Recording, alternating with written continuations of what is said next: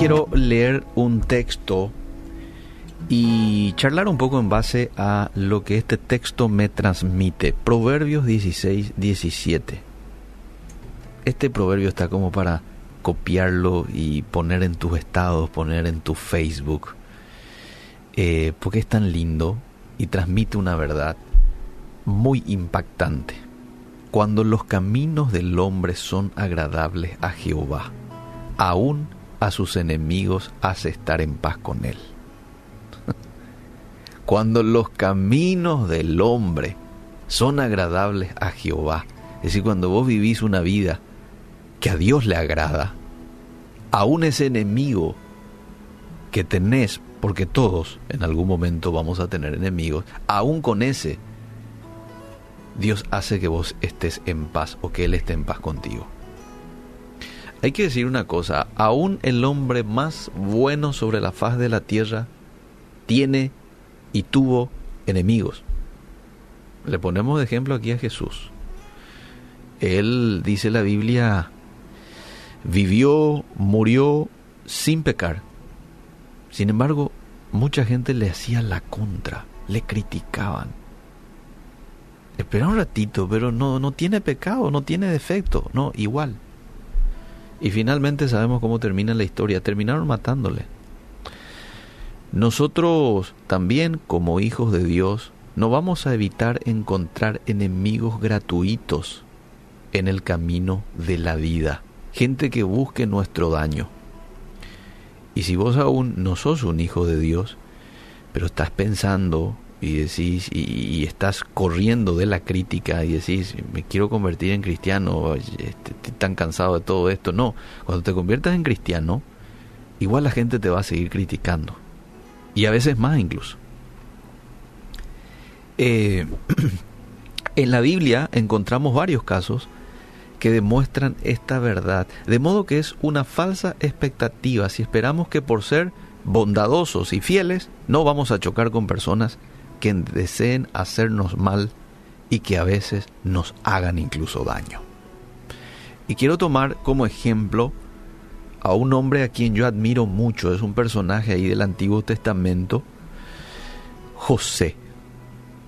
José sufrió el desprecio, sufrió la traición de sus propios hermanos. Aunque su vida era mucho mejor que la de ellos, sin embargo, Igual lo agarran, lo echaron en una cisterna, lo vendieron como esclavo a una tierra lejana, con costumbres eh, distintas, eh, con idioma distinto, con creencias distintas. Y de estar allí en Egipto, después fue acusado injustamente y llevado a la cárcel. Ese es el mundo en el que vivimos, amable oyente. Un mundo donde se practica la injusticia. Un mundo donde reina la maldad. Fueron injustos con José. Fueron malos con José. Pero el versículo de hoy nos habla de una verdad incuestionable. ¿Cuál es esa verdad? Dios se ocupa de neutralizar a nuestros enemigos e impedir al final el triunfo de sus malos propósitos. La verdad incuestionable de Proverbios 16, 17 es que Dios se ocupa de neutralizar a tus enemigos cuando vos vivís una vida que a Él agrada e impide al final impide el triunfo de sus malos propósitos. José no terminó siendo esclavo en Egipto. Sí, estuvo como esclavo, estuvo en la cárcel, pero no terminó así. ¿Sabes cómo terminó? Llegó a ser el hombre más importante de Egipto después del faraón. Del mismo modo, Daniel. Daniel no terminó comido por leones a pesar de haber tenido enemigos poderosos, ¿eh? no terminó allí. Entonces siempre es beneficioso llevar una vida que a Dios agrade, obedeciendo sus mandatos, haciendo su voluntad. Aunque algún enemigo gratuito intente por allí hacernos la vida difícil. Dios siempre logra el cumplimiento de su propósito con nuestras vidas. El llamado que hoy me hago y que te hago es, seamos fieles, vivamos una vida que agrada al Señor a cualquier precio, porque Él sale en defensa de este tipo de personas. Él sale en defensa de este tipo de personas.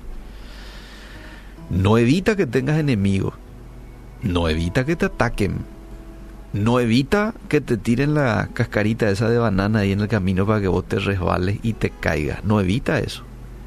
Pero sabes que evita que finalmente el propósito de destruirte completamente de esa gente no sea llevado a cabo. Él sale en nuestra defensa. Termino con esto. La fidelidad siempre trae como consecuencia bendición. La fidelidad siempre trae algo como consecuencia y es la bendición.